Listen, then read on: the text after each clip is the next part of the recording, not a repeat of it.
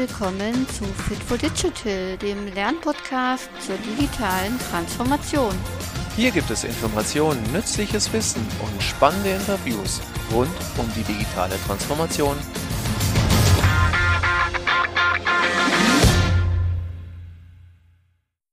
Hallo und herzlich willkommen zu dieser neuen Folge des Fit for Digital Podcast, die erste Folge im neuen Jahr 2022.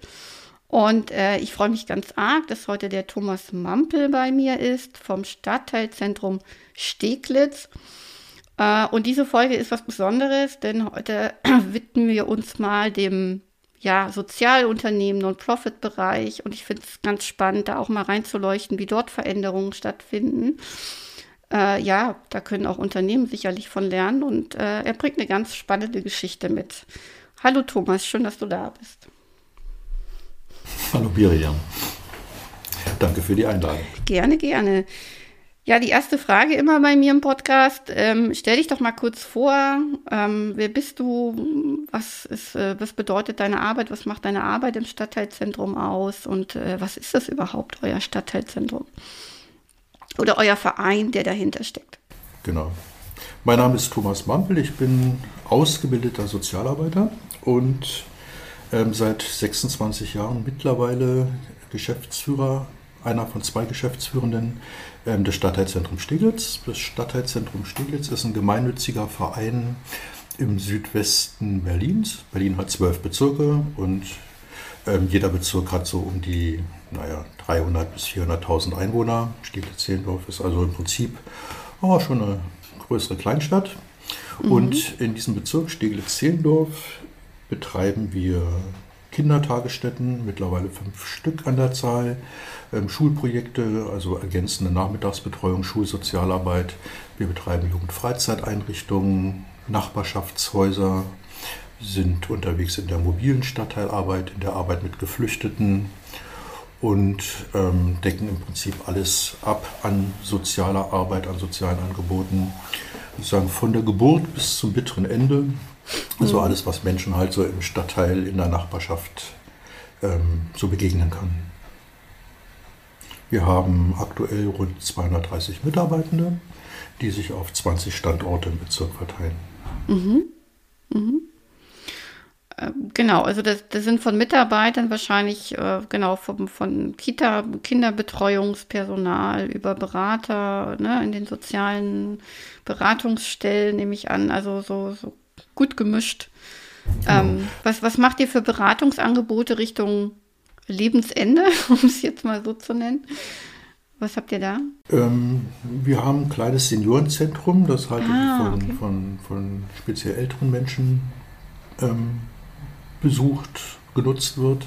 Mhm. Ähm, in den Nachbarschaftshäusern kommen auch relativ viele ältere Menschen, nicht nur, aber auch. Mhm. Ähm, da geht es dann halt eher so um Alltagsbewältigung. Ne? Mhm. Also ähm, Umgang mit Ämtern und Behörden, ähm, Hilfe bei der Antragstellung auf bestimmte Leistungen, mhm. die man Anspruch hat oder die man mhm. braucht.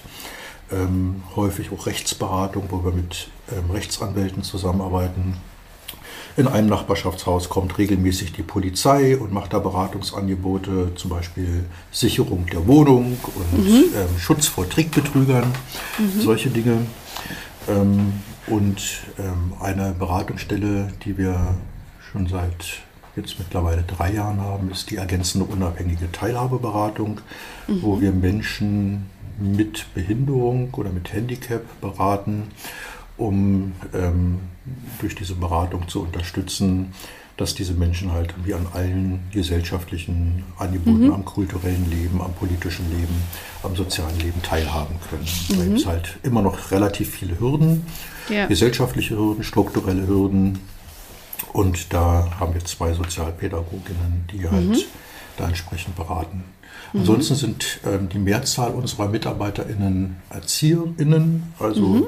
in den Kitas, in den Schulprojekten arbeiten vorwiegend ErzieherInnen mhm. und ähm, die anderen sind im Wesentlichen SozialarbeiterInnen, SozialpädagogInnen.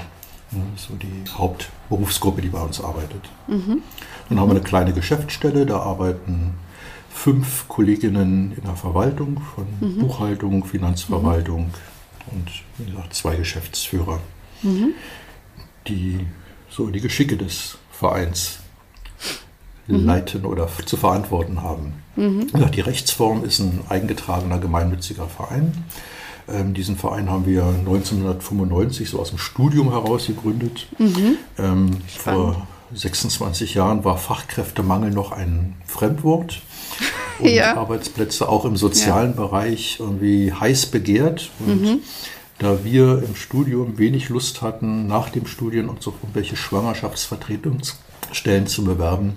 Ja. Haben wir dann kurzerhand eine eigene Organisation gegründet und dann im Prinzip ganz klein angefangen, so vom ersten Nachbarschaftstreffpunkt mit vielen Ehrenamtlichen und niedrigschwelligen mhm. Beratungsangeboten und dann kam im Prinzip im Laufe der Zeit jedes Jahr ein Projekt, eine Einrichtung, ein Haus dazu, mhm. so dass wir jetzt da so stehen, wo wir stehen.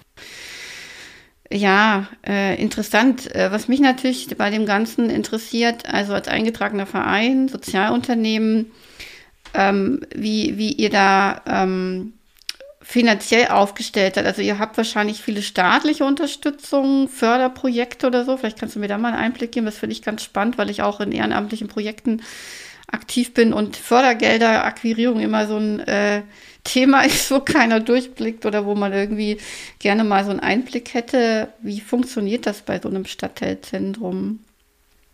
Hm. Also vielleicht vorab zu diesem Begriff Sozialunternehmen, den ich mittlerweile ja. nicht mehr so richtig gerne mag. Okay. Ähm, wir mhm. verstehen uns eher als eine aus bürgerschaftlichem Engagement entstandene und getragene zivilgesellschaftliche Organisation, mhm. die zum einen ähm, soziale Dienstleistungen und Angebote für die Menschen in der Nachbarschaft im Stadtteil vorhält, die aber auch offen ist für das Engagement von außen. Also viele mhm. Dinge, die bei uns im Stadtteilzentrum passieren, passieren auf Initiative von Bürgerinnen und Bürgern, mhm. die irgendein Anliegen haben, die irgendein Defizit feststellen und sich dann im Stadtteil engagieren wollen. Mhm. Und das Stadtteilzentrum diesen Verein dann halt als Plattform nutzen, Aha, okay. um äh, ihre Anliegen zu bewegen. Also das mhm. reicht von irgendeiner Bürgerinitiative über ähm, Gesprächsgruppen, Selbsthilfegruppen bis hin zu Menschen, die halt irgendwie mit konkreten Projektideen zu uns kommen und sagen, sie mhm. brauchen dafür halt irgendwie ein Dach oder eine Struktur, die sie dabei unterstützt, dieses Vorhaben umzusetzen. Ja. ja. Und das ist nochmal ein anderer Ansatz als so ein mhm. rein unternehmerischer Ansatz, ja. Mhm. mhm. Ja. Ähm, weil wir uns auch natürlich auf einem, auf einem vollkommen anderen Markt bewegen als klassische Wirtschaftsunternehmen. Ja. Da kommen wir dann zu dem Stichwort Finanzierung. In allen Bereichen, in denen wir tätig sind, bekommen wir staatliche Förderung. Mhm, mhm. ähm, und das ist eine relativ breite Palette von Fördermöglichkeiten. Also im Bereich Kindertagesstätten ist es in Berlin so, dass es ein, ähm, eine Rahmenvereinbarung zwischen den Wohlfahrtsverbänden und der Landesregierung, also der Senatsverwaltung gibt, mhm. wo klar geregelt ist im Kostenblatt, wie viel Geld bekommt man pro betreutem Kind ja, pro genau, Monat. Ja. ja, daraus ergeben sich Personalschlüssel, ja, Sachkostenanteile und so weiter und so weiter. Das ist eine feste Größe.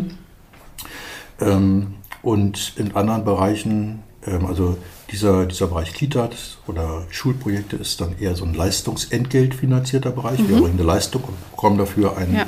festgelegtes Entgelt. Andere Bereiche, wie zum Beispiel in der offenen Kinder- und Jugendarbeit, wird noch sehr viel über Zuwendungen Aha, okay. finanziert. Zuwendungen sind im Prinzip eine freiwillige Leistung des Staates, mhm. wenn er ein Interesse daran hat, dass eine bestimmte ähm, Leistung erbracht wird mhm. durch eine soziale Organisation. Mhm. Ja? Mhm. Also ähm, der Unterschied zwischen einer, einem Leistungsentgelt und einer Zuwendung ist, dass halt auf dem Leistungsentgelt quasi ein Rechtsanspruch ah, besteht. Okay. Ja, also ich habe hier 100 Kinder in der Kita mhm. und äh, wenn ich der Rahmenvereinbarung beigetreten bin, habe ich Anspruch auf das entsprechende Platzgeld, ohne dass ich da für jede einzelne Einrichtung oder für jede Kita gesondert mit der Senatsverwaltung über die Höhe der Finanzierung verhandeln müsste. Mhm. Ja, ist einfach festgelegt. Bei der Zuwendung ist es anders. Da stelle ich einen Antrag, beschreibe mein Projektvorhaben, mhm. möchte mich jetzt hier um Jugendliche in einem sozialen ja. Brennpunkt kümmern. Die brauchen irgendwie sozialarbeiterische Begleitung ja. oder eine Anlaufstelle. Das kostet so und so viel Geld. Ja.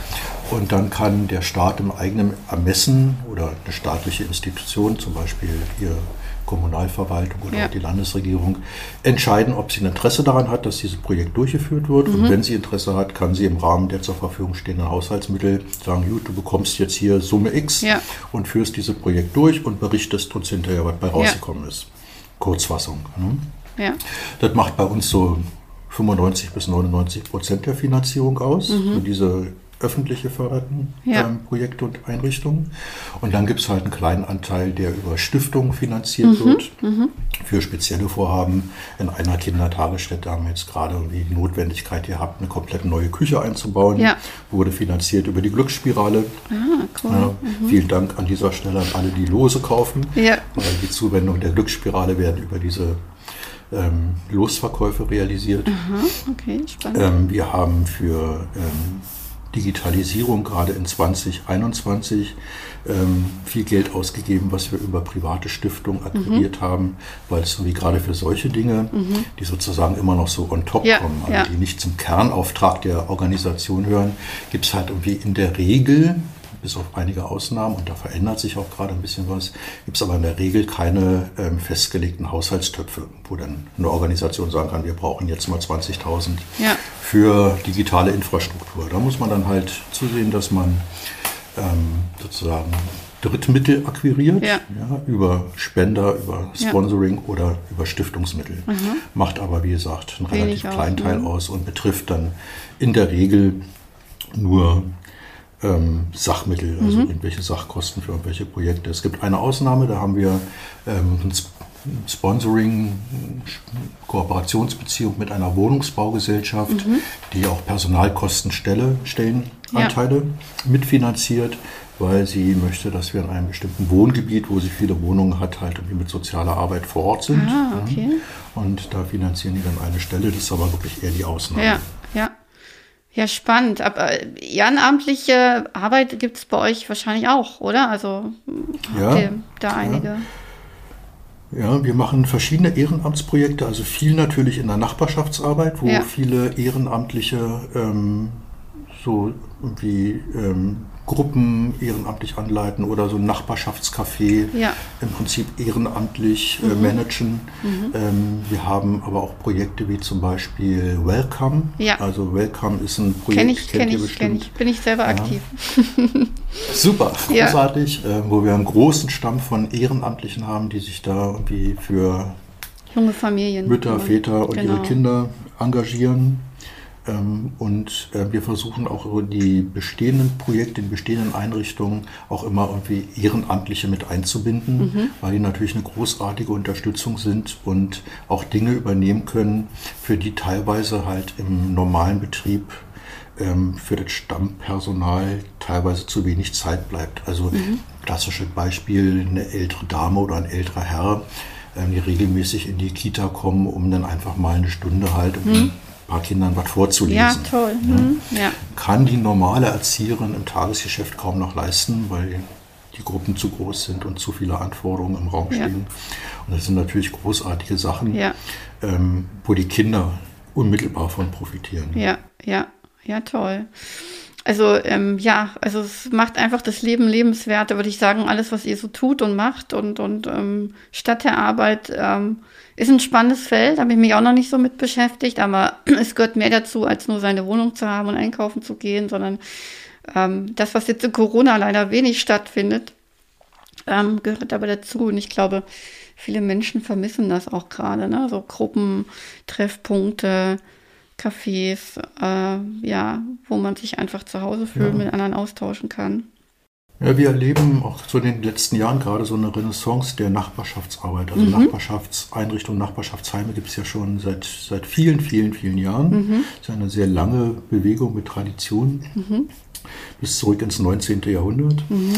Ähm, und wir stellen fest, dass gerade jetzt so ähm, in, also mit zunehmender Globalisierung, ja. mit zunehmender Komplexität der Dinge um uns herum und jetzt auch noch mal ein bisschen ähm, durch Corona begünstigt, ja. aber natürlich viele Leute sich halt irgendwie ähm, sozusagen auf ihr unmittelbares Lebensumfeld konzentrieren, ja. weil das ein Bereich ist, den sie noch überblicken können, ja. wo sie Einfluss nehmen ah, können, okay. wo sie wirksam werden können, mhm. ähm, was in vielen anderen Zusammenhängen kaum noch möglich ist. Ja. Zu komplex, zu unübersichtlich und die Informationslage bleibt immer unklar. die Nachbarschaft ist ein, ist ein wichtiger Bezugsrahmen, mhm. in dem ich halt ähm, mich definiere und auch irgendwie tatsächlich meine Wirksamkeit erleben kann. Mhm. Wenn mich da irgendwas stört an der Straßenecke, kann mhm. ich selbst etwas tun, ja. ja selbst aktiv werden. Äh, und ähm, mhm. passiert halt irgendwie in anderen Bereichen, ist teilweise kaum noch ja. möglich oder wird als sehr, sehr schwierig und unbeeinflussbar wahrgenommen. Ja, ja, spannend. Ja, mir fällt da gerade nebenan.de ein, also die Plattform, wo man irgendwie mhm. Nachbarschaftshilfe ist ja auch digitalisiert inzwischen, so dieser aktive Bereich, mhm. wo man sich hilft.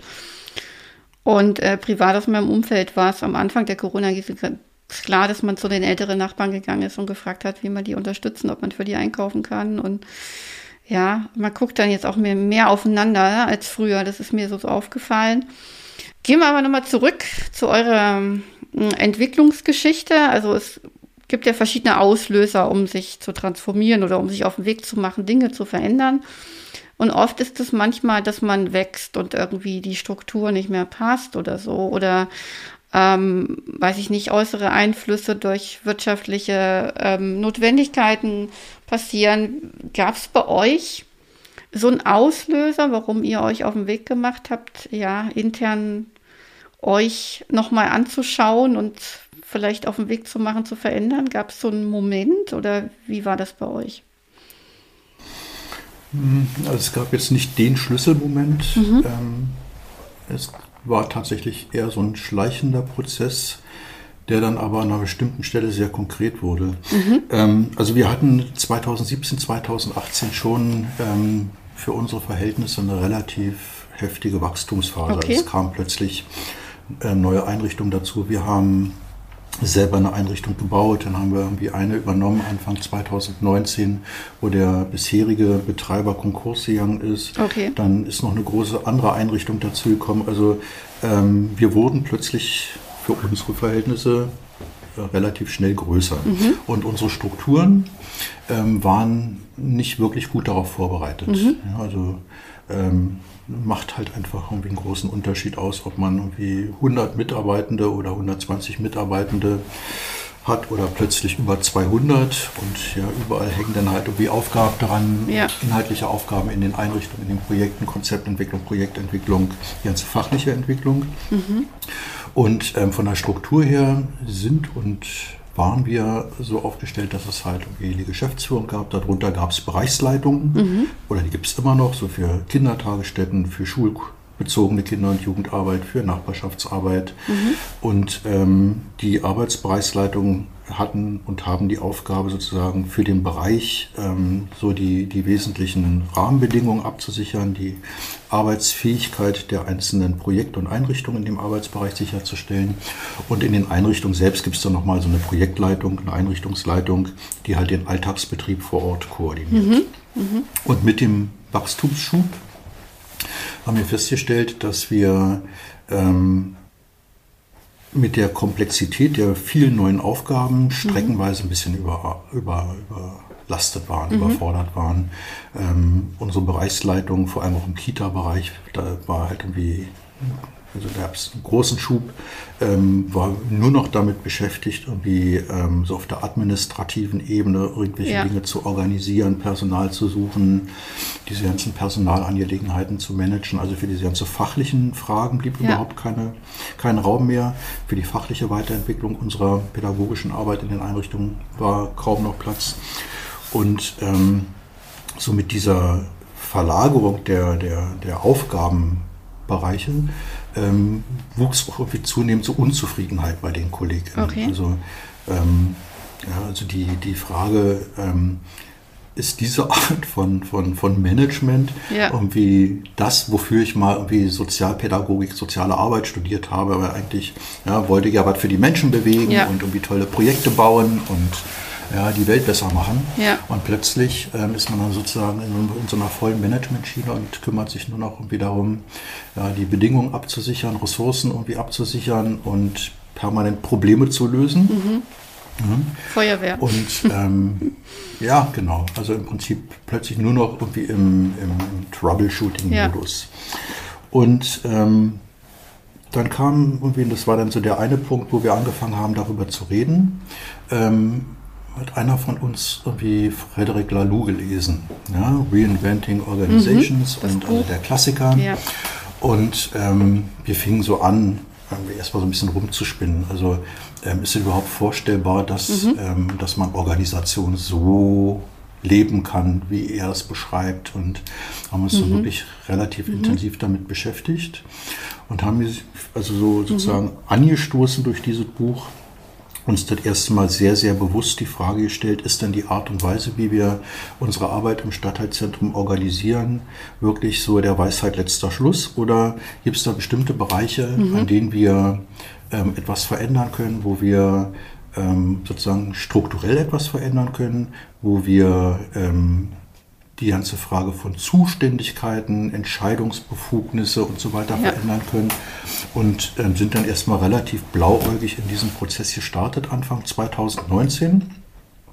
Und haben gesagt, wir möchten gerne mal, mhm. ähm, nicht gleich in der ganzen Organisation, das erschien uns zu riskant, aber in einem Arbeitsbereich unseres Vereins, nämlich im Arbeitsbereich Kindertagesstätten, gerne mal mit den KollegInnen darüber diskutieren, wie denn da halt irgendwie so eine ähm, Transformation oder ähm, eine, eine, Form von Organisationsentwicklung aussehen könnte, die dazu führt, dass alle wieder zufriedener mhm. sind, ne? weil auch die Erzieherinnen und Erzieher mhm. in den Einrichtungen wurden zunehmend unzufrieden, weil also die, die, die Aufgaben immer komplexer wurden. Also auch an Kindertagesstätten wird ja und wurde immer mehr ähm, Anforderungen gestellt. Also das ist ein sehr, sehr durchreglementierter Bereich. Ah, okay. Und, ähm, mhm. lässt teilweise wenig Spielräume so für eigene mhm. Ideen, mhm. für eigene Kreativität, weil da gibt es dann halt irgendwie gesetzliche Standards, Betreuungsschlüssel. ja. ja Berliner Bildungsprogramm, alles Dinge, die halt irgendwie so diesen, diesen pädagogischen Alltag sehr, sehr stark mit beeinflussen. Und ähm, wir haben gesagt, wir müssen uns mit unseren MitarbeiterInnen irgendwie darüber unterhalten, wie wir diese Arbeit zukünftig organisieren wollen. Und ähm, wie gesagt, sehr blauäugig, blauäugig im ja. Sinne von, ähm, wir hatten kein, kein, keine Blaupause im Sinne von, ah, da hat es eine Organisation schon mal so gemacht oder wir haben uns irgendwie im Vorfeld jetzt mal in Weiterbildung oder ja. Ausbildung jetzt mal mit agiler Organisationsentwicklung beschäftigt. Ja. Haben wir alles überhaupt nicht gemacht, sondern haben halt einfach so ein paar Schlagworte aus diesem ja. Buch von Lalou uns angeguckt, rausgefischt und gesagt, wie was könnten die für uns bedeuten. Mhm. mhm. Und ähm, haben dann wie gesagt, Anfang 2009. Da gibt es ja auch, Entschuldigung, dass ich mhm. einhake, da gibt es ja auch Beispiele, die nicht nur aus dem wirtschaftlichen Bereich sind. Ne? Also ich glaube, eine Schule stellt er vor, die mhm. evangelische mhm. Schule Berlin Zentrum, das ist sogar in Deutschland. Ansonsten sind die Beispiele international. Mhm. Und ähm, was mir noch einfällt, war irgendwie so ein Krankenhaus, was irgendwie auch äh, anders integral organisiert war oder mit anderen Ansätzen. Ähm, und, und, und dieses berühmte ähm, Pflegeunternehmen mhm. aus den Niederlanden, dieses Butzerk oder wie das heißt, ähm, mhm. ist auch ein ganz bekanntes Beispiel, was irgendwie viele Wellen geschlagen hat, da die äh, komplett eigenverantwortlich äh, ja, ihre, ihre Patienten äh, in Teams betreuen und da ganz viel Selbstwirksamkeit, sage ich mal, entsteht ne? und, und, und Verantwortung. Die Teams sehr autark, sage ich mal, für sich so gewisse Bereiche machen. Mhm. Ähm, ja, genau. Also ich glaube, da, da habt ihr wahrscheinlich auch so ein bisschen reingeschaut, ne? Also welche Unternehmen oder welche Organisationen in dem Buch sind vielleicht ähnlich wie wir oder was, hm. was könnte man da übernehmen? Ja, wir haben uns ja. natürlich vor allem halt Würzog angeguckt, diesen niederländischen ah, okay. Pflegedienst. Den fanden wir total ja. interessant. Ähm, die, ähm, also es war eins unserer ersten Treffen auch mit den, mit den Kita-Leitungen und ähm, deren, also die haben also Leitungsteams, ähm, Leitung und Stellvertretung, ja. die aber eigentlich als Team gleichberechtigt arbeiten. Ähm, es war so ja. sozusagen der erste Aufschlag, dass wir die alles zusammengeholt haben und um uns diesem Thema mal so ein bisschen zu nähern. Mhm. Und so in dem ersten Workshop, den wir gemacht haben, war das tatsächlich so eine Aufgabe. Also wir haben uns viel angeguckt und wie Bürzog, alles, was man so an Videos mhm. und Material im Netz finden kann. Wie arbeiten Aha, okay. die? Was ist so die Haltung dahinter? Äh, mhm. Was für eine Kultur leben die? Und haben dann irgendwie mal so einen, so, so einen Workshop gemacht, wo wir wirklich rumgesponnen haben, wie würde eine Kita unseres Vereins aussehen und funktionieren, die nach diesem Würzog-Modell arbeiten würde. Mhm. Das war sehr, mhm. sehr spannend. Und ähm, das war sozusagen auch irgendwie sehr ermutigend. Ähm, das, das war okay. gut, dass wir es gleich am Anfang gemacht haben. Also uns war klar, wir, wir machen jetzt nicht Bürzog nach. Ja, ja, ist, ja, wie, ja. Bürzog ist Bürzog und ähm, wird ja auch sehr inflationär zitiert. Aber es hat ja. halt irgendwie bei den KollegInnen ähm, schon so eine, so eine Energie freigesetzt und wir können die Dinge tatsächlich mal ganz anders denken und was können wir denn tatsächlich ja. verändern, ja. was steht in unserer Macht und was ist halt irgendwie durch Rahmenbedingungen tatsächlich so ähm, festgelegt, dass wir da ja keinen Einfluss nehmen mhm. können. Und wir sind dann über mhm. dieses Modell, über diese ähm, Fantasierphase zu dem Thema mhm. Kernleidenschaften gekommen. Also ähm, wir haben uns angeguckt, mit, mit, also wir alle, wir waren dann halt schon so zwischen 10 und 15 Kolleginnen immer in so einem Workshop. Mhm. Wie war das eigentlich unsere Kernleidenschaft? Also was ist der, der, der eine wichtige Grund, warum wir mal diesen Beruf aus oder ausgewählt mhm. haben? Warum wollen wir den ausüben? Und da kamen natürlich viele tolle Sachen die etwas so mit der inneren Haltung, mit der Motivation, mit den eigenen mhm. Werten zu tun hat, warum man sich für so einen Beruf entscheidet und nicht irgendwie als Banker zur Bank geht oder ja. Immobilienmakler mhm. wird, sondern mit, mit Menschen im sozialen Kontext arbeiten möchte.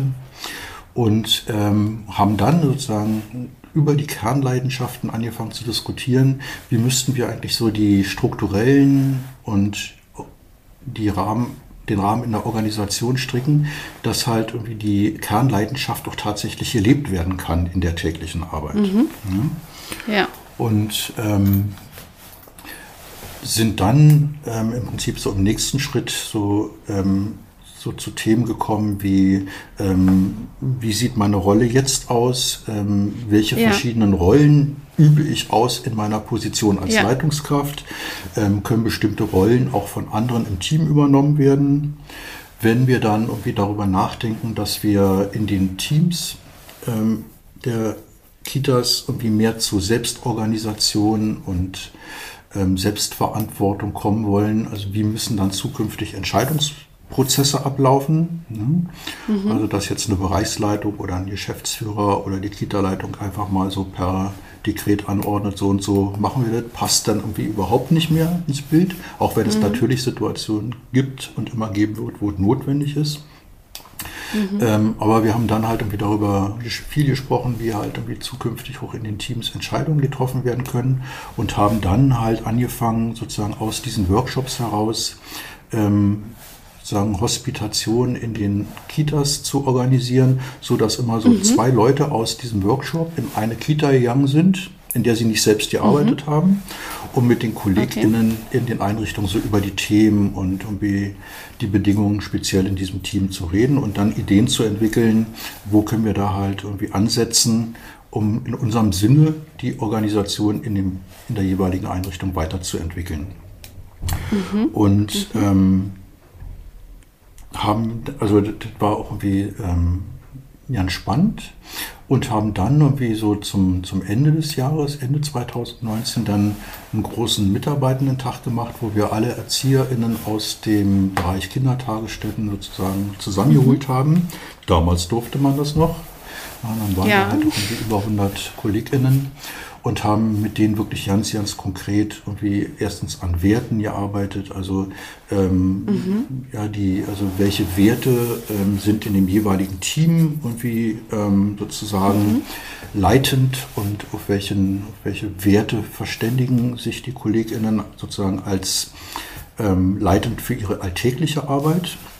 Das war ja. nochmal wichtig, weil ja.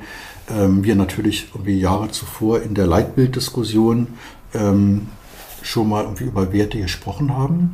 Aber ähm, ja. das Leitbild, so schön wie es ist und so richtig wie es ist, halt ähm, ja. in der alltäglichen pädagogischen Arbeit eher eine geringere Bedeutung spielt. Da spielen ja. eher so die, also Werte auf so einer individuellen oder auf einer Teamebene eine Rolle, um halt irgendwie ja, ein Commitment zu kriegen, wie wollen wir eigentlich zusammenarbeiten? Wie sieht es bei uns aus mit Vertrauen, ja, mit ähm, Verbindlichkeit, wie ist unsere Feedback-Kultur? All diese Dinge konnten daraus dann abgeleitet ja. werden. Und mhm. ähm, der nächste Schritt wäre dann sozusagen gewesen, ähm, mit den Teams dann halt in die Umsetzung zu gehen, einfach einzelne Dinge in der Struktur zu verändern, das halt durch interne Coaches äh, begleiten und mhm. unterstützen zu lassen. Ähm, mhm. Dieses eigentlich ähm, ist wichtig, weil ähm, als es dann im Prinzip richtig so Fahrt aufnehmen sollte in unserem Prozess, mhm. kam dann Anfang 2020 Corona ja. und bestimmt im Wesentlichen bis heute unsere Arbeit in all unseren Einrichtungen, weil gerade auch in den Kindertagesstätten ja. ähm, sind wir ja. seitdem nie wieder in einen wirklichen normalen Regelbetrieb gekommen. Das heißt, also wir arbeiten seit fast Klar. zwei Jahren quasi im Krisenmodus und darunter leidet dann natürlich Organisationsentwicklung, Krass, Transformation, wie immer man es jetzt bezeichnen möchte. Und ähm, mhm. der Prozess ähm, ist dann zwar irgendwie weitergegangen, aber nicht mehr so gesteuert, wie wir uns das eigentlich vorgestellt und vorgenommen hatten. Mhm. Ja, ja. Ja, aber das ist die Realität. Ne? Also das geht vielen Organisationen so. Das ist gerade eher so der Überlebensmodus als ein Entwicklungsmodus. Ja, ähm, aber es war auch. Und es ist ja auch ähm, wichtig vielleicht. Ne? Also vielleicht braucht es manchmal die Zeit, des Innehaltens, ja, des irgendwie versuchen über Wasser zu halten. Und ähm, dann sind später die Energien vielleicht hoffentlich wieder da. Ne? Also ich glaube, gerade ist auch Energie für Organisationsentwicklung in vielen solchen Einrichtungen einfach irgendwie gar nicht da. Und ähm, aber ich bin der Meinung, ihr habt ja viel mh, hm, vorbereitet schon, wo vielleicht so ein, also im Kopf was verändert, ja, was irgendwie dann auch zum Tragen kommt in der, in der Arbeit die da vielleicht vonstatten geht. Vielleicht kannst du mal so ein bisschen einen Einblick geben, äh, wie denn der Stand dann war Ende 2019. Also äh, gab es schon konkrete Umsetzungsideen, also klar, klassisch Richtung Neustrukturierung und äh, Ver Verantwortungsaufteilung, Verteilung? Oder war es noch in so einem Experimentiermodus? Also hattet ihr, wart ihr schon in konkreten Ideen, wie ihr so Dinge umsetzen wolltet, oder wart ihr noch Ende 2019 in so einem ähm, Überlegensmodus, wie es weitergeht? Beides. Also ähm, so Beides. die Idee war, dass wir halt irgendwie ähm, so in Kleinschritten vorgehen. Und der, mhm. der erste Schritt, der folgen sollte, ähm, mhm. war sozusagen die Aufgabenverteilung, die Rollenverteilung in den Teams neu zu denken. Mhm. Ah, also okay. zu sagen, mhm. wie Leitung ähm, in der Vergangenheit war alleine zuständig im Wesentlichen für Dienstplangestaltung, Urlaubsplanung, Aha, okay. Bestellung von ja. Mittagessen, diese ganze Logistik, ja. die da so hinten dran ja. hängt. Ja. Ähm, Personaldinge, Vertretungssituation und so weiter und so weiter. Und wir haben mhm sozusagen aus diesem, aus diesem Bereich dann versucht, irgendwie bestimmte ähm, Aufgaben zu isolieren und zu sagen, muss die eigentlich Leitung machen. Ja, also ja. da gibt es dann halt Talent ja. und Ressourcen im Team und jemand kann total super mit irgendwie Excel-Tabellen und irgendwie komplexen ähm, Stundenplänen arbeiten. Dann ähm, hat sich eine Kollegin gefunden, die sagt, ich würde gerne die Dienstpläne machen. Ja? ja. Ich die, ja. dafür ein bisschen Zeit und dann ist dann plötzlich Dienstplangestaltung, also früher eine klassische Leitungstätigkeit, dann in ja in der Hand eines Teammitglieds. Ja? Mhm. Ähm, genauso mhm. die Frage, wie, wie wollen wir mit dem Mittagessen? Die permanent irgendwie Unzufriedenheit mit dem Mittagessen in der Kindertagesstätte.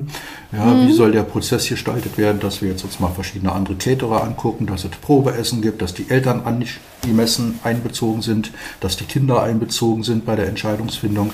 Muss nicht die Leitung machen, ja, hat dann irgendwie eine Kollegin übernommen ja, mit dieser Aufgabe. Mhm. Also mhm. lauter so kleine ja. Dinge rausgenommen, sagt irgendwie, dafür hast du jetzt den Hut auf, dafür bist du zuständig, du triffst die Entscheidungen und mhm. idealerweise im Rahmen eines konsultativen Entscheidungsfindungsprozesses, also dass nicht die ganze aha. Verantwortung auf dir alleine lastet, ja. Ja, sondern ja, wenn du eine Entscheidung treffen musst und du weißt nicht so recht, ähm, oder bist dir nicht hundertprozentig sicher, ja, befragst du eine Kollegin, Kollegen, von dem du glaubst, mhm. dass der oder die wirklich richtig Ahnung hat und dann lässt sie dich beraten und triffst ja. dann die Entscheidung.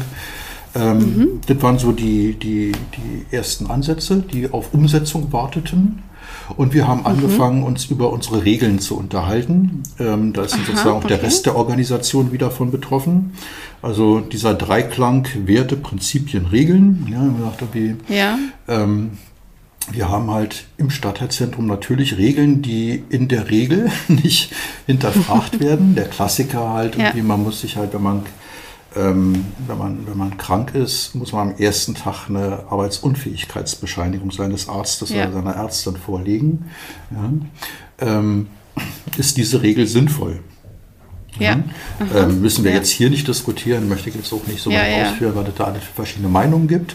Aber das ist so ein Beispiel, also wie haben wir immer so gemacht, Arbeits- und Fähigkeitsbescheinigung muss vorliegen. Ist das sinnvoll? Welches Prinzip soll eigentlich dadurch realisiert werden und lässt sich dieses Prinzip, mhm. nämlich Verlässlichkeit mit der Dienstplangestaltung, man muss wissen, wie viele mhm. Leute sind da, um mhm. die entsprechende Anzahl von Kindern gut zu betreuen, äh, kann man dieses Prinzip auch durch irgendwelche anderen Regeln verwirklichen. Mhm. Und da haben wir so mhm. angefangen, unsere Regeln mal anzugucken. Mhm. Und ähm, da sind wir leider nicht, nicht wirklich richtig viel weitergekommen. Leider äh, mit der Einschränkung, ähm, also leider in Bezug auf die auf den Prozess, wie wir ihn geplant haben. Durch Corona mhm, hat sich der mhm. Prozess verändert, aber das Thema ist trotzdem sehr, sehr präsent geblieben. Und ja. ähm, ich glaube, wir haben uns auch ähm, weiterentwickelt mhm. auf eine Art und Weise, die so nicht planbar gewesen wäre. Also durch diese erste Corona-Welle hatten wir ja tatsächlich die Situation, dass also Lockdown, einzelne Einrichtungen waren geschlossen, ja. viele KollegInnen waren im Homeoffice. Ähm, wir haben ja. plötzlich angefangen, nur noch online miteinander zu kommunizieren, weil keiner mehr mhm. raus durfte und irgendwie größere Runden nicht mehr möglich waren. Und die Einrichtungen, die Kita-Einrichtungen waren dann, ähm, so wie alle anderen auch, ähm, plötzlich ziemlich auf sich gestellt. Ja, und ja. in einer vollkommen chaotischen Situation, was die Rahmenbedingungen angeht, wir wissen heute nicht, was morgen passiert und welche Regelungen ja. morgen gilt, waren die quasi ja. von, von einem Tag auf den anderen gezwungen, ähm, komplett in die Selbstorganisation zu gehen und ganz neue Regeln für sich zu entwickeln, wie sie mit dieser komplexen und chaotischen Situation umgehen, ja, für die mhm. wir auch alle keine mhm. Blaupause hatten. Ja. Ja. Und da haben die Einrichtungen, glaube ich, einen riesen Schub gemacht ja, ähm, ja. Und eine Kollegin hat es auch bei uns irgendwie im internen Netzwerk dann irgendwie in einem Artikel mal sehr gut beschrieben, dass sie so in dem ganzen Jahr 2019 immer so ihre Vorbehalte hatte, nicht wirklich richtig verstanden hat, was das mit der Selbstorganisation ja. soll und hm. Kulturwandel ja. und all dieser, all diese Dinge. Und ähm, als sie dann aber im Prinzip in der in dieser ersten Corona-Phase plötzlich so auf sich gestellt waren als Team, ja. Und die ganzen alten Rollen und Zuständigkeiten plötzlich überhaupt keine Relevanz mehr hatten. Ja? Ja. Das Team sozusagen nach ganz anderen Gesetzmäßigkeiten funktionieren musste, ja. sich organisieren musste, hatte plötzlich funktioniert. Und das war halt irgendwie großartig. Ja, ne? Und da hat es irgendwie für sich dann halt irgendwie so abgespeichert. Ja, Selbstorganisation, selbstorganisierte Teams kann funktionieren.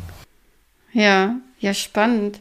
Ja, es ist, war ja erstmal so irgendwie äh, Plan A, B, C, wir müssen irgendwas tun, wer macht was, ne? So, so, so Krisenmodus halt, ne? So das Haus brennt, äh, vier Leute stehen unten davor und müssen irgendwie gucken, wie sie das Feuer jetzt irgendwie hm. gelöscht kriegen. Äh, spannend. Äh, das äh, höre ich jetzt auch so, so, so richtig mal von dir zum ersten Mal, aber ähm, also jetzt was Selbstorganisation betrifft, dass das so ein Brandbeschleuniger war, die Corona-Krise, aber stimmt, also kann ich mir sehr gut vorstellen. Ähm, du hast vorhin so den Konsul, schönes Wort, konsultativen Einzelentscheid genannt, als eine Form der Entscheidungsfindung. Mega spannend, ja, sich mit sowas zu beschäftigen. Gab es denn da auch äh, also Trainings oder wie sagen wir es, Fortbildung für die, für die Mitarbeiterinnen und Mitarbeiter, weil ähm, das sind ja alles so Dinge, wo wir in unserem normalen Alltag und mit unserer Sozialisation erstmal wenig mit anfangen können. Da ist dann oft auch Hierarchiedenken vielleicht noch im Kopf. Ich muss doch aber meinen Vorgesetzten fragen, kann ich das einfach so tun? Also wie habt ihr, mhm. wie habt ihr solche Prozesse in Gang gebracht? Das würde mich mal interessieren, dass dann, also das einerseits erlaubt ist, ja, aber auch ähm, gemacht wird mit einem guten Gewissen und genau, ja. Also wir haben interne Workshops gemacht, interne Fortbildungen und wir hätten das mhm. viel, also gerne viel weiter ausgebaut, wenn da nicht Corona mhm. gekommen wäre. Wir waren ja 2019 ja. eher in so einer ähm, erstmal selber herausfinden, was wollen wir, was beschäftigt mhm. uns und welche Handlungsspielräume ja. haben wir überhaupt sozusagen die nächste Stufe, jetzt wirklich viele KollegInnen in Fortbildung zu schicken, uns viel intensiver halt auch ja. mit Modellen zu beschäftigen, ja. Frameworks und so weiter. Ähm, das ist dann nicht mehr passiert.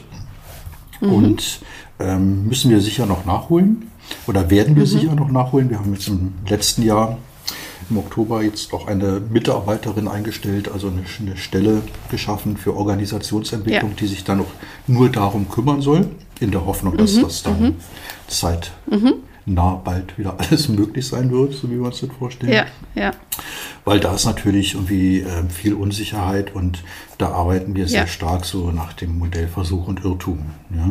Also ja, wir sind, okay. was mhm. all diese Dinge angeht, keine Spezialisten. Wir, wir probieren ja. die Dinge aus und besprechen, ob es funktioniert oder nicht. Ja? Mhm, und mhm. ähm, man muss natürlich auch immer gucken, ähm, mit, mit wem kann man, kann man was machen. Also wir haben ja. über 100 ja. Mitarbeitende im Kita-Bereich und auch bei uns gilt Pareto. Das heißt also, ja, 80 Prozent ja. finden das zwar alles entspannt, aber 20 Prozent sind ja. auch dabei, die das alles sehr kritisch sehen und die an mhm. dem alten Modell festhalten wollen und die sich nicht einbringen mhm. wollen, die sich nicht engagieren wollen. Und ähm, die muss man auch irgendwie mitnehmen und einbinden. Mhm. Und dann gibt es natürlich diese, diese, diese Rahmenbedingungen, gesetzliche Bestimmungen, die halt auch nicht verhandelbar sind. Ja, Betreuungsschlüssel, Personalschlüssel, Öffnungszeiten weil die Eltern Rechtsanspruch haben, so und so viele Stunden Betreuung zu kriegen. Ja. Ähm, pädagogische Vorgaben, ähm, sozusagen aus dem Bildungsprogramm. Ähm, also da muss man ständig auch irgendwie austarieren, was können wir uns halt jetzt auch irgendwie an Experiment vor Ort erlauben. Ja. Wo gibt es auch einen großen Konsens im Team, dass wir das jetzt mal ausprobieren. Und wo mhm. müssen wir tatsächlich auch irgendwie steuernd eingreifen, sagen, wie bestimmte Dinge sind halt einfach nicht verhandelbar, die müssen wir so machen. Mhm. Ja. Und ähm, ja. das ist halt irgendwie ja, so eine, kommunikative Herausforderung. Mhm, ja, aber wir wollen jetzt, wenn's, wenn's, wenn wieder bessere Zeiten anbrechen, natürlich irgendwie wieder ähm, stärker halt auch irgendwie in Fortbildung gehen, in Teamcoachings und ähm, mhm. wir machen ja. jetzt so viele Sachen noch online, aber da stößt man natürlich gerade auch so bei Teamprozessen ja. relativ schnell an Grenzen, weil so mhm. die Dynamik, glaube ich, irgendwie muss ich nicht erklären. Ja. Online dann nochmal eine ja. andere ist. Ne? Ja. Also nehme ich jetzt mal mit, einfach für vielleicht auch für die Zuhörerinnen und Zuhörer, ne? Also manchmal probiert, sollte man es einfach mal ausprobieren, ja, ohne dass man jetzt vorher alle Mitarbeiter in ein Coaching geschickt hat und das erklärt hat, wie so ein konsultativer Einzelentscheid passiert und 500 Bücher gelesen worden und was weiß ich, ne, sondern ähm, man sucht sich vielleicht die Leute raus, die da offen für sind, die vielleicht auch ähm, die Haltung und das Selbstbewusstsein haben, das mal auszuprobieren und dann lässt man, schickt man die einfach da mal rein und dann probiert man aus und guckt, ob es klappt und wie es klappt und was man verändern muss. Und wenn die Zeit wieder da ist, kann man das, das notwendige theoretische Wissen vielleicht auch noch nachliefern. Aber ähm, wie du schon an anderer Stelle meintest, ähm, das drüber reden und Bücher lesen und, und sich die anderen Unternehmen anschauen, ist das eine. Oder die ein, anderen Organisationen. Und es aber selber machen und selber ausprobieren, das andere, ne? Und äh, sich auf den Weg machen und das tun und erleben, was Selbstorganisation bedeutet. Ne? Das ist ja mhm. immer noch was ganz anderes. Das heißt, ich nehme für mich jetzt so ein bisschen mit, ihr seid ähm, auf dem Weg, ja, noch am Anfang und äh, Corona hat euch ein bisschen ausgebremst, aber auch viele Dinge irgendwie gezeigt, die euch so überrascht haben. Äh, aber da kommt noch was und es mit Sicherheit spannend, was da in den nächsten Jahren sich bei euch noch entwickelt und tut und wohin die Reise geht und wie am Ende euer, euer Butzhork äh, Steglitz, Stadtteilzentrum Steglitz Modell aussieht. Ich bin sehr neugierig. Äh, Finde ich auch interessant und äh, spannend, ne, diesen Weg zu gehen. Ähm, Erstmal zu experimentieren und am Ende entsteht das neue Organisationsmodell. Es gibt auch äh, Organisationen, die bauen erst das Modell und machen dann die Prinzipien und ähm, Entscheidungsbefugnisse, die mit diesem Modell zusammenhängen. Also da ist jeder anders und äh, das ist euer Weg. Was hat dich denn noch überrascht, also was so bisher passiert ist, wenn man auf 2019 schaut? Das eine, was du genannt hattest, war diese Selbstorganisation durch Corona, dass da so, eine, so ein Aha-Moment war bei dieser einen Kollegin. Gab es noch was anderes, wo du vielleicht auch in den Workshops oder in den ähm, Hospitationen der Mitarbeiterinnen in den anderen Kitas, wo es irgendwie so Momente gab, äh, die dich überrascht haben oder die die anderen überrascht haben? Mm, also überrascht hat mich an manchen Stellen, ähm, also grundsätzlich war ich erstmal positiv überrascht, dass, dass die meisten MitarbeiterInnen da sehr offen und dem ganzen mhm. Prozess auch positiv ähm, eingestellt waren. Ähm, überrascht mhm. hat mich dann aber, dass ähm, sozusagen in der Gegenbewegung auch sehr krasse, krasse Ablehnung gab. Also bis hin mhm. zu einer Führungskraft hier aus dem Verein, die dann gekündigt hat und sagte, wie dieses Modell mhm. möchte sie nicht. Ja? Also mhm. was nur ja. ein Hinweis darauf war, dass das halt auch wirklich im, in der gesamten Organisation gut kommuniziert werden muss ähm, mhm. und die verschiedenen Perspektiven halt auch irgendwie gleichberechtigt ähm, betrachtet werden müssen. Ja, also wenn man mhm. jetzt also so eine, eine extreme ähm, Angst von, von einzelnen ähm, Leitungskräften war, dass irgendwie die Frage unbeantwortet geblieben ist, wenn dann jetzt die Teams selbstverantwortlich, selbstorganisierter arbeiten, was bleibt dann noch mhm. für mich übrig? Wird dann überhaupt noch Leitung gebraucht? Ja. Ne? Oder mhm. braucht eine. Organisation die, ähm, wenn sie dann vielleicht irgendwie weiter ist, als wir es jetzt im Moment sind, ähm, braucht die dann noch einen Geschäftsführer? Welche Aufgaben hat er dann noch? Ja. ja also plötzlich ja. wird die Legitimation ja. ähm, von Leitung, von Führung in Frage gestellt und ähm, da haben wir uns am Anfang nicht ausführlich genug mit beschäftigt. Also wir haben das immer eher so aus mhm. der Mitarbeitendenperspektive gesehen. Ja? Wie können wir die KollegInnen vor Ort befähigen, ihre Kernleidenschaft zu leben und die Bedingungen so zu beeinflussen, dass es für sie vor Ort gut ist. Ähm, aber so ein bisschen die Ängste der Leitungs- und Führungskräfte ja. Hm, vernachlässigt. Das haben wir, glaube ich, dann aber auch ganz gut nachgeholt, dass wir uns auch damit ja. dann irgendwann später beschäftigt haben. Aber wie gesagt, wir haben dann ja. halt auch Leute verloren. Nicht viele, aber ähm, wichtige. Und ähm, ja also was, was mich dann auch überrascht hat ein Stück weit war, ähm, dass wir relativ schnell irgendwie verstanden haben oder verstehen mussten, dass ähm, auch wenn wir dieses Modellprojekt in Anführungszeichen jetzt nur in einem Arbeitsbereich unseres Vereins machen, dass das sofort mhm. Auswirkungen auf alle anderen Bereiche und alles andere, Aha. was wir im Verein machen, hat. Mhm. Die mhm. KollegInnen reden miteinander. Ähm, mhm. Und ähm, wir müssen über die, darüber sprechen, warum gelten hier diese Regeln und in einem anderen Bereich diese Regeln. Ja. ja und das hatte dann zur Folge, dass wir im Prinzip angefangen haben, ähm, auch in anderen Bereichen unseres Vereins, obwohl wir es noch gar nicht vorhatten, über bestimmte Dinge zu reden und zu verhandeln und neu zu aufzustellen, ähm, die, um, um da halt auch irgendwie sozusagen ähm, die Kultur und die Haltung sozusagen einheitlich kommunizieren und leben zu können und diese inneren mhm. Widersprüche da nicht irgendwie aushalten zu müssen. Ähm, mhm. Also ähm, konkret bedeutet es, dass wir angefangen haben, so ein Stück weit ersten ersten Ansätzen auf der Bereichsleitungsebene so die, die, diese Versäulung aufzuweichen.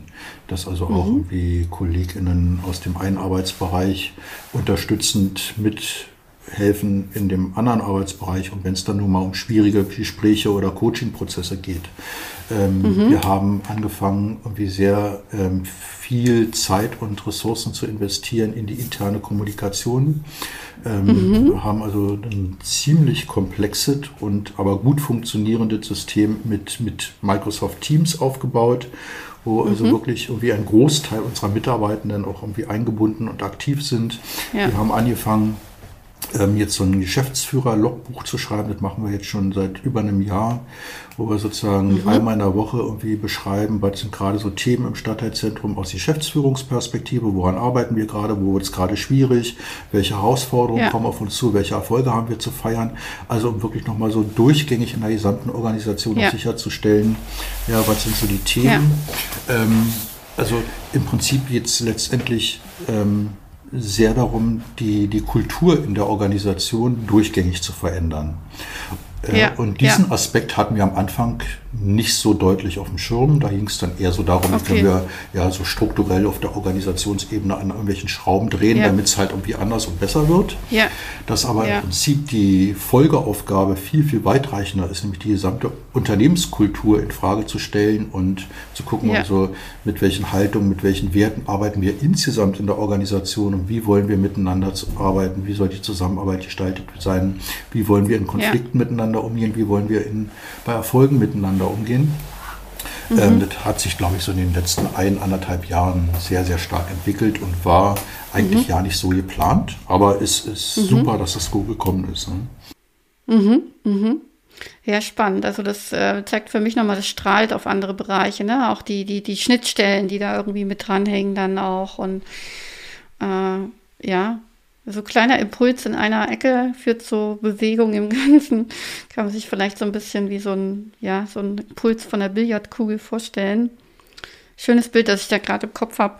Hm. Äh, es gibt, wir sind gut fortgeschritten in der Zeit. Äh, ich habe aber noch eine Frage oder ein Thema, ähm, wo ich auch was gelesen habe von euch. Das spielt für mich so ein bisschen in den Veränderungsprozess insgesamt mit rein. Das ist das Thema, dass ihr äh, ja euch der Gemeinwohlökonomie genähert habt, äh, da auf den Weg gemacht habt. Äh, war das auch am Ende eine Fortsetzung von einem Prozess, der schon ein paar Jahre gelaufen ist? Oder wie war da so, so im kleinen Abriss so euer Weg, weil ich weiß, dass ihr jetzt, glaube ich, seit 2020 oder 2021 äh, eine Gemeinwohlbilanz gemacht habt und da wahrscheinlich auch weiterhin Schritte gehen werdet, denn ich glaube, es gibt sogar eine Mitarbeiterin bei euch, die dafür zuständig oder verantwortlich ist.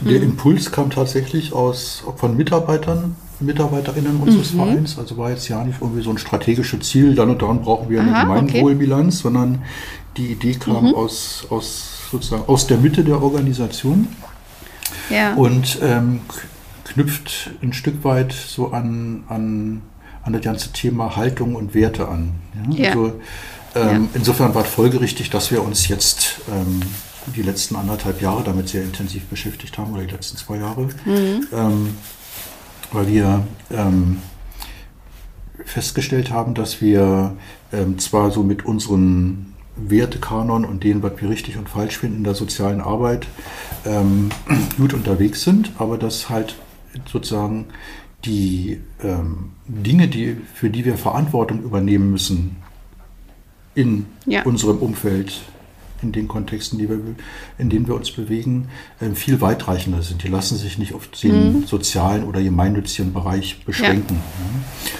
Und ja. ähm, in unserem Leitbild steht irgendwie, wir wollen die Welt verändern und jeden Tag ein Stück besser machen.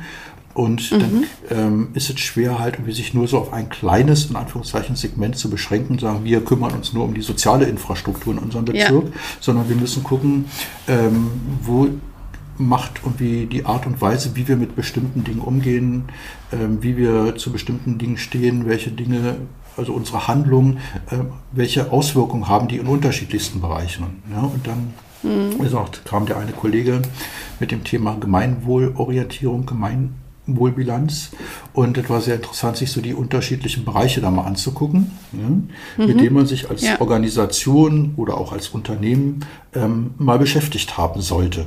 Ja, wenn man, ähm, wenn man irgendwie sein, sein, seine Spuren, die man hier auf dieser Welt hinterlässt, ähm, verändern möchte oder einfach mal reflektieren mhm. möchte. Und mhm. ähm, mhm. das war für uns sehr, sehr interessant, weil viele Dinge waren zwar irgendwie so theoretisch klar, wir müssen Müll vermeiden mhm. und Strom ja. sparen und was man halt ja. alles macht. Ja? Aber sich dann wirklich mal in so einem strukturierten Prozess sehr, sehr viele Details in verschiedenen Bereichen anzugucken, war total klasse. Also zum Beispiel mhm. Lieferantenbeziehungen, ja. Von ja. denen lassen wir uns beliefern. Und ähm, haben wir uns jemals genau. darüber Gedanken gemacht, wo die Dinge hergestellt werden, wie die Arbeitsbedingungen dort sind?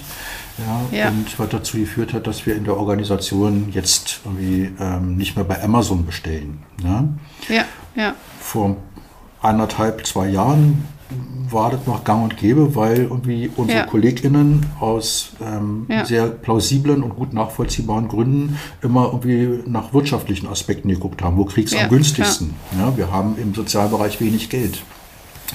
Ja, wenn ich dann aber noch irgendwelche anderen ähm, Aspekte mit berücksichtige, dann sagen irgendwie, hm, mhm. muss ich vielleicht tatsächlich zwei, drei Euro mehr ausgeben, aber mhm. ähm, das kommt dann vielleicht hier aus dem, aus dem Bezirk von einem Händler ja. oder ja, hier aus dem lokalen Umfeld und muss nicht irgendwie aus China importiert werden und dann mit fragwürdigen ähm, ja. Ja. Strukturen, bis dann halt irgendwann so ein, so ein mhm. armer Mensch hier mit seinem Lieferfahrzeug vor der Tür steht. Ja. Mhm und ja. hier was ausliefert. Ähm, also Lieferantenbeziehungen, aber halt auch irgendwie unsere Beziehungen zu Kunden oder äh, mit ganze ja. Thema Mitarbeitendenbeteiligung, Transparenz. Ja? Ähm, mhm. Wir haben dann irgendwie ähm, früher sind wir nicht auf die Idee gekommen, irgendwie unsere Jahresabschlüsse, die sind zwar veröffentlicht worden, natürlich, ja, ja. aber wir haben sie jetzt nicht explizit und offensiv unseren Mitarbeitenden zur Lektüre angeboten. Ja. Müssen wir einfach mal machen. Eigentlich müssen unsere KollegInnen wissen, wo kommt das Geld her, wofür geben wir das aus. Diese Transparenz ist wichtig.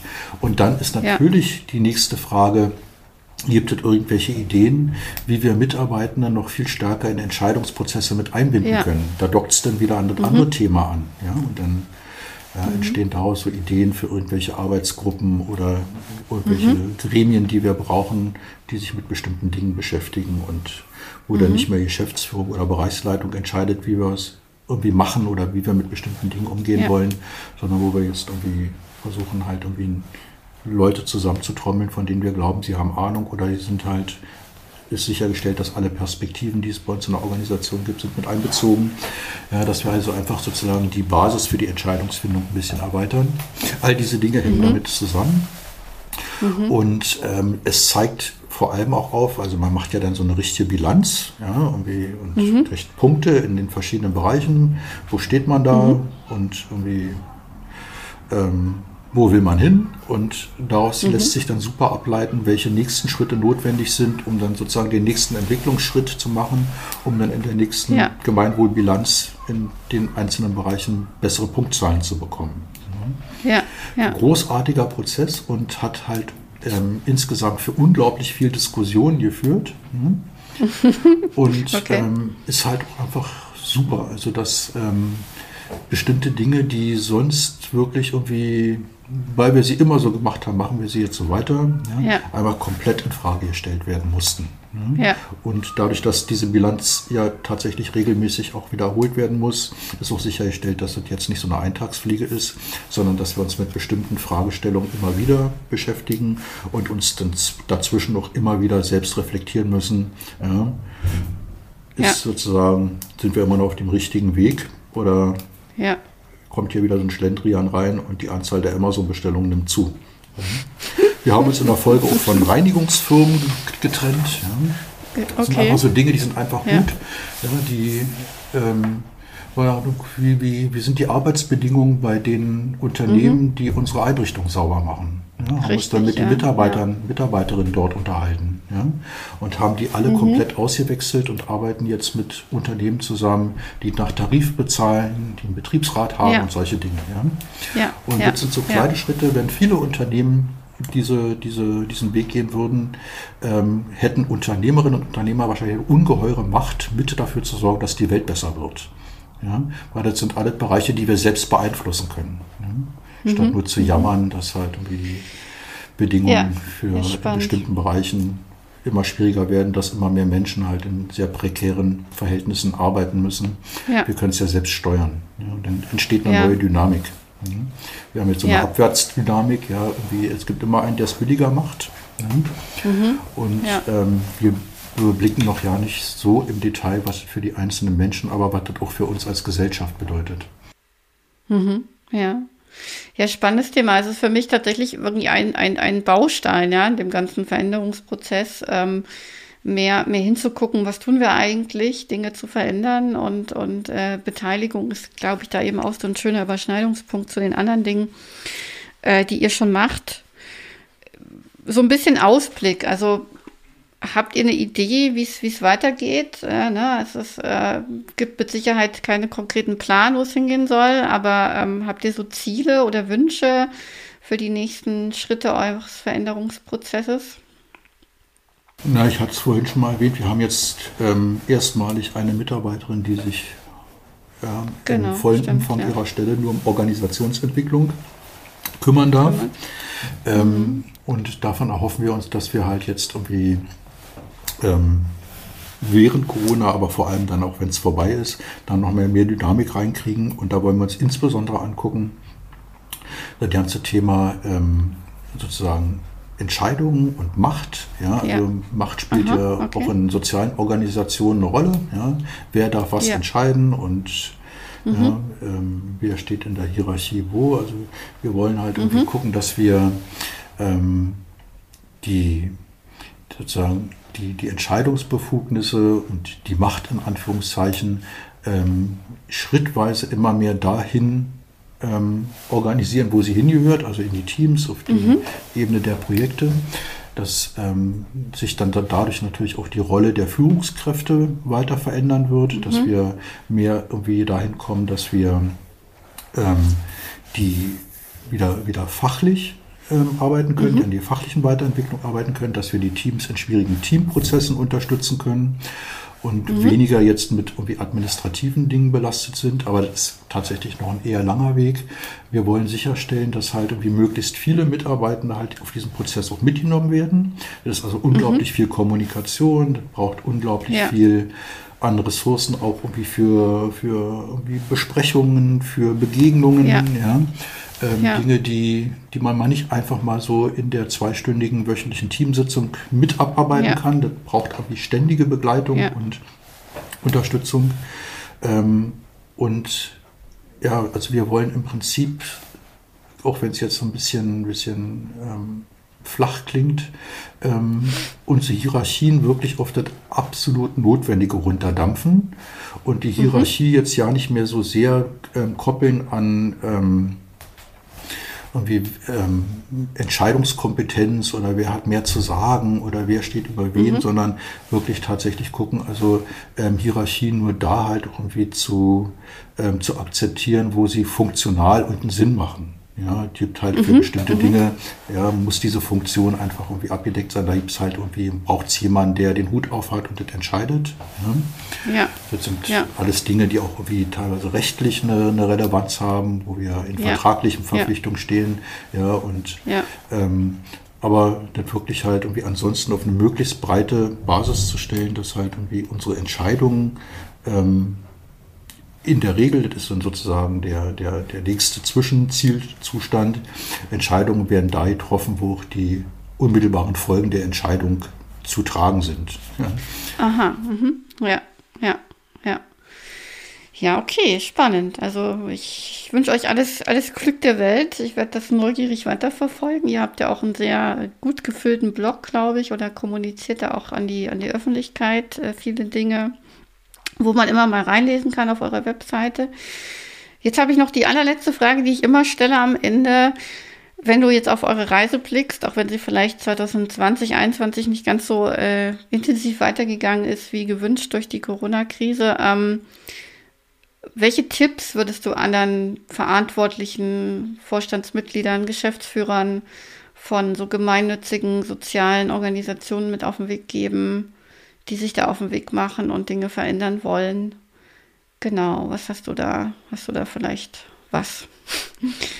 Ja, ich finde Tipps immer ein bisschen schwierig, weil es gibt halt irgendwie nicht ja. so ähm, den Masterplan, so muss man es machen und ich bin der Schlaue, der es weiß.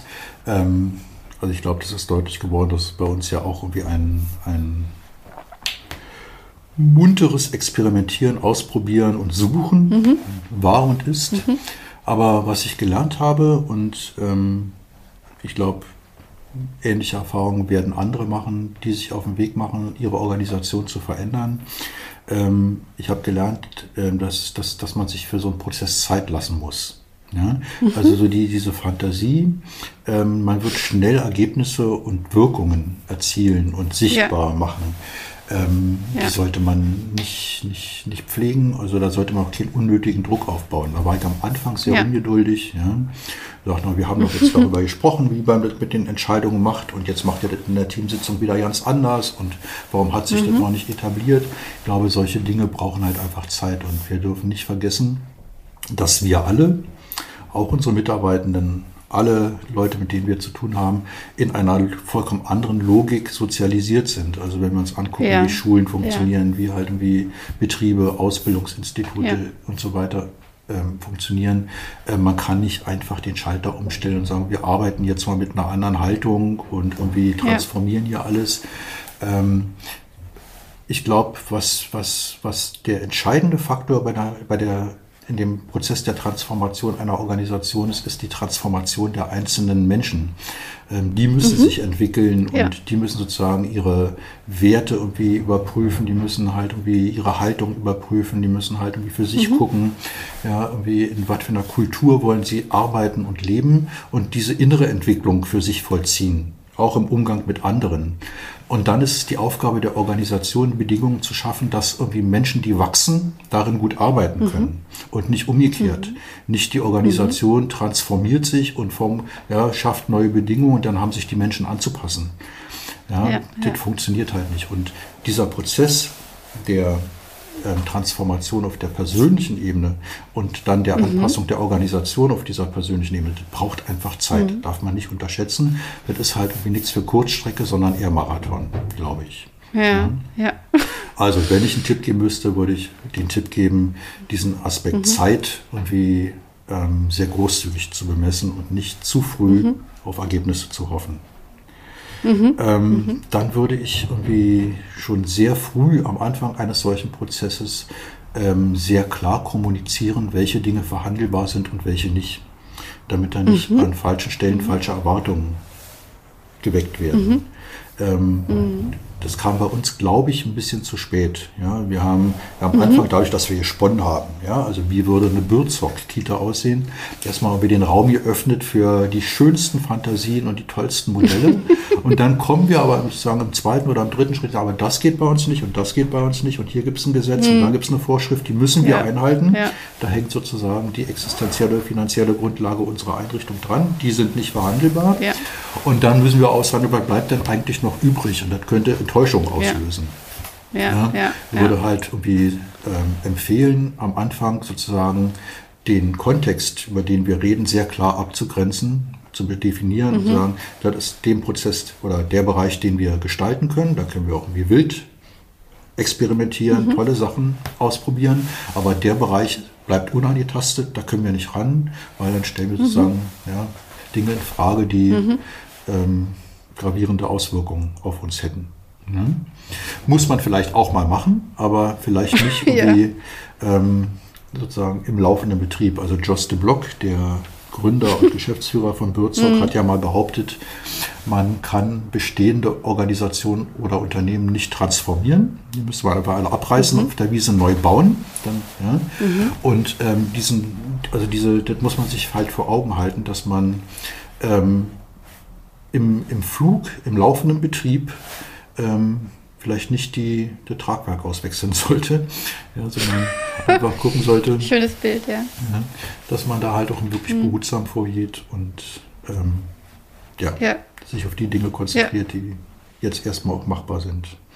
Und ähm, der dritte vielleicht ähm, von Anfang an den Prozess auch transparent zu machen. Also wirklich mhm. ähm, viel Zeit, viel Ressourcen in interne Kommunikation zu stecken, so wie wir das mit diesem Geschäftsführer-Logbuch gemacht haben, wie wir das irgendwie mhm. Ähm, am Anfang mit ja. einem internen Podcast gemacht haben. Also Kollege und ich haben einen Podcast gemacht, wo wir dann über die Fortschritte berichtet haben in der Organisation, dass alle das auch mitkriegen und da nicht so eine mhm ähm, so zwei Realitäten plötzlich nebeneinander existieren, ja. die sich nicht mehr aufeinander beziehen. Die da hinten, die mit ja. ihrem Transformationsprozess und die anderen, sondern dass wirklich klar mhm. ist, wir, das ja. ist eine Organisation, wir arbeiten an dem Thema und alles hat Auswirkungen auf alles und es muss auch transparent sein und jeder darf mitdiskutieren, jeder hat eine Meinung und jeder darf die auch sagen und die ist auch wichtig, das auch wirklich irgendwie eine mhm. offene, lebendige Kommunikationskultur zu ermöglichen glaube, das wären so die mhm. drei Spiegelstriche, die ich da zum Besten mhm. würde. Ja, schön. Das äh, ist ein wunderschöner Abschluss jetzt gewesen, Thomas. Also vielen, vielen Dank. Das lassen wir einfach so stehen. Da will ich gar nichts mehr äh, zu ergänzen. Ja, wir sind auch schon am Ende angekommen unseres Podcasts, haben eine gute Stunde rumgebracht. Ähm, ich danke dir einfach ganz herzlich an dieser Stelle. War spannend auch für mich nochmal neue Dinge. Und jetzt am Ende habe ich auch nochmal viele Aha-Momente innerlich gehabt, beziehungsweise Nicken, ja, weil natürlich vieles davon habe ich selber auch schon erfahren oder bei anderen Unternehmen, Organisationen erlebt. Ähm, danke dir für den Einblick in euer Stadtteilzentrum, ähm, für eure Geschichte und ich wünsche euch einfach alles Gute für das, was kommt und neugierig. Genau. Vielen Dank. Vielen Dank.